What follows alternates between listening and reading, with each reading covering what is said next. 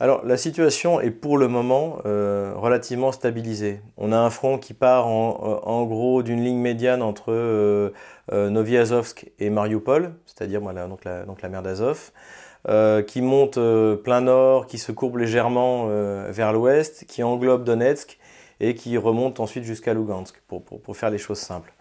Euh, la, trêve a été mise à profit par les forces de Kiev pour ramasser un nombre euh, considérable d'unités euh, autour de Donetsk.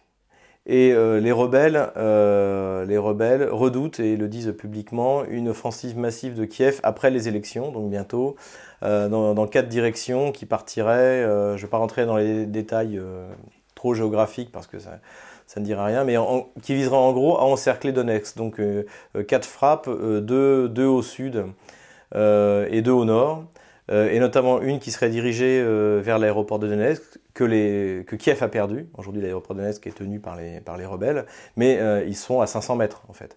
Donc l'aéroport est toujours, l'objet de combats très forts.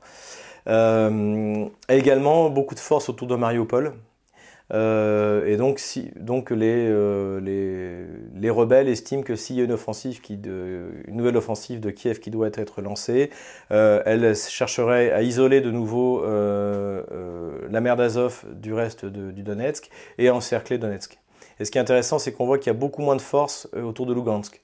C'est-à-dire qu'aujourd'hui, la priorité pour l'armée de Kiev, c'est Donetsk. Ça veut dire que euh, sans doute, ils se professionnalisent, puisque ce qu'on avait pu observer pendant la première campagne, qu'ils avaient appelée d'une manière totalement délirante antiterroriste, euh, c'est que là, ils ont un, un Schwerpunkt, euh, une pointe d'effort, et, ils concentrent leurs leur forces autour de Donetsk. Ils ont compris que le but, c'était d'isoler Donetsk, et peu, Donetsk, et peu importe, à la limite que Lugansk soit laissé un peu de côté.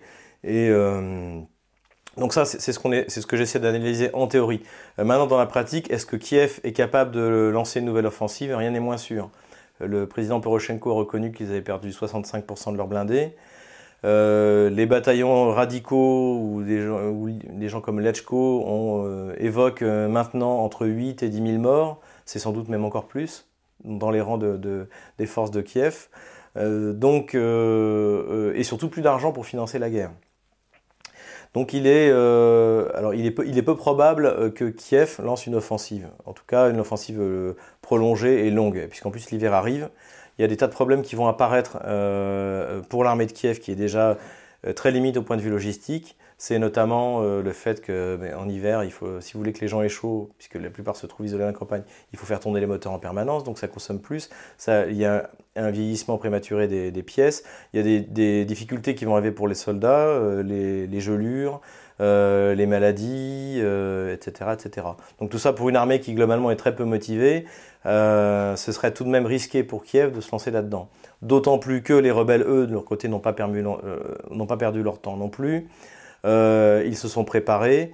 Euh, ils ont toujours les, deux grands atouts euh, qu'ils ont fait, euh, qu'ils ont fait gagner au printemps, dans leur offensive d'été plutôt, c'est-à-dire une très bonne infanterie et une artillerie extrêmement mobile et extrêmement efficace.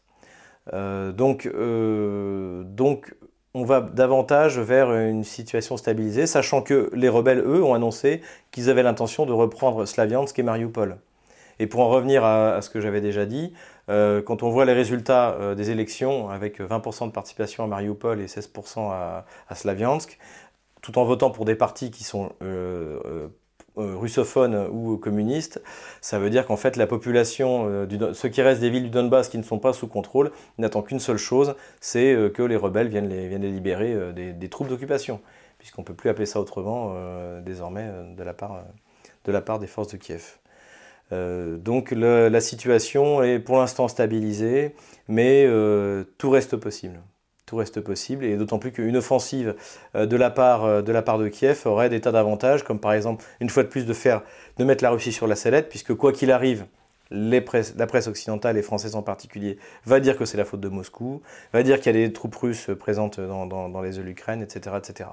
Donc si on veut gêner par exemple la livraison du Mistral ou remettre un train de sanctions, euh, ou essayer de, cacher le fait que désormais sur l'avion, même les Hollandes commencent à évoquer la possibilité qu'il était abattu par un avion de chasse, donc forcément ukrainien.